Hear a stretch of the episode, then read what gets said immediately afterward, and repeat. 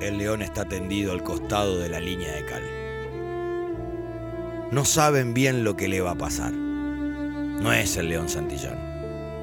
Aunque la frase fabulosa, podría hablar de él tranquilamente. Él yace a un costado. Acaba de hacer un gol para que Uruguay le empate a Hungría. Es el león Oberg. Y está muerto. Sí, muerto. Pero es la muerte más hermosa. Acaba de hacer un gol en la semifinal del Mundial del 54. Los charrúas venían, venían cayendo por dos, pero entre los minutos 75 y 86, Juan Eduardo Oberg, cordobés de Alejo Ledesma, que jugó en Central y al que compró Peñarol, se nacionalizó oriental, logra empatar el match, lo hace bajo la lluvia, en el barro, más uruguayo no se consigue, aunque se esté jugando en Suiza. El grito del gol uruguayo hace abrazar a miles detrás de los radiotransmisores, acá, en el país vecino. Los compañeros de Oberg corren a su encuentro. Juan Eduardo está parado al costado del arco, con los brazos al cielo, gritando desaforadamente se va arrodillando de a poco. No quiere arrodillarse, aunque parezca que sí. La imagen bajo la lluvia y el barro hace que todo se torne más épico. Hover se está desvaneciendo. No para de gritar, se va quedando sin aire. Sus compañeros llegan a él y forman una piña de jugadores fundidos en un solo abrazo por sobre su cuerpo. Hover sigue gritando aunque cada vez más leve. El estado de nervios era terrible. Él debutaba en la selección uruguaya, entraba para convertir el milagro, lo lograba, empataba el partido, todo era desahogo. Todos se levantan, hay que continuar el partido. Todos se levantan, todos vuelven al centro del campo de juego, todos, menos Juan Eduardo Oberg. Está muerto. Se murió. Junto al arco donde acaba de convertir el empate, producto de un infarto, de alegría y de nervios. Se murió. Si le preguntan, seguro elegía morir así. Eso creemos los que amamos este deporte. Carlos Abate, kinesiólogo uruguayo, atiende a Juan Eduardo, ahí donde acaba de hacer su última acción en la vida. Lleva muerto vaya a saber cuánto.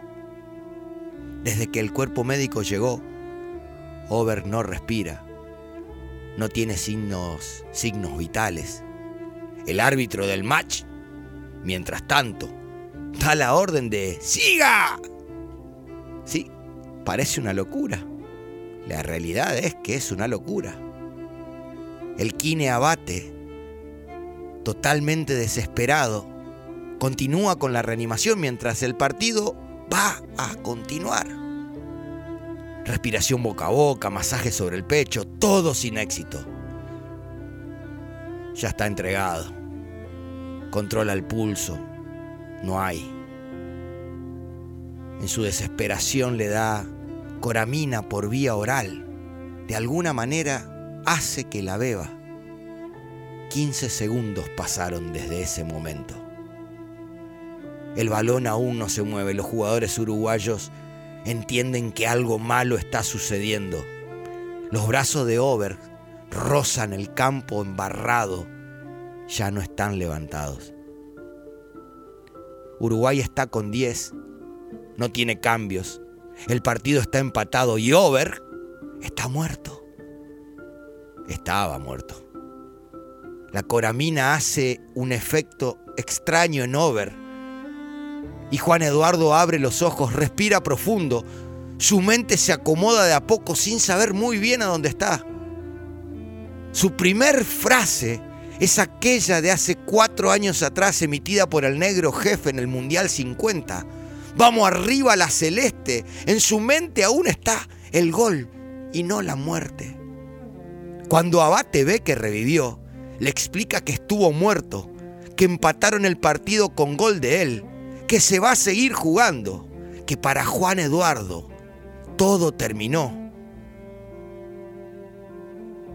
pero que ya es un héroe nacional futbolero. Lo van llevando hacia los vestuarios.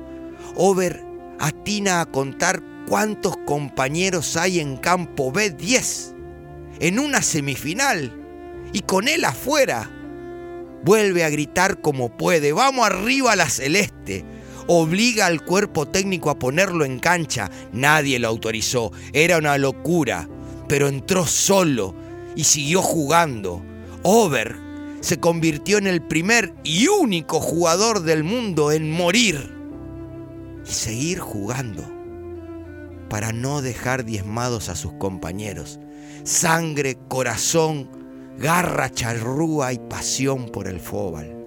Épico e histórico. La historia fría en estadísticas dice que Uruguay cayó luego por 4 a 2. A nosotros, la que nos importa verdaderamente es la de Oberg, el muerto que resucita y juega, el león que después de muerto y apenas respirando, se mandó a jugar. ¿Qué me van a hablar de amor? ¿Qué no ni no? Focas han sido ustedes educados.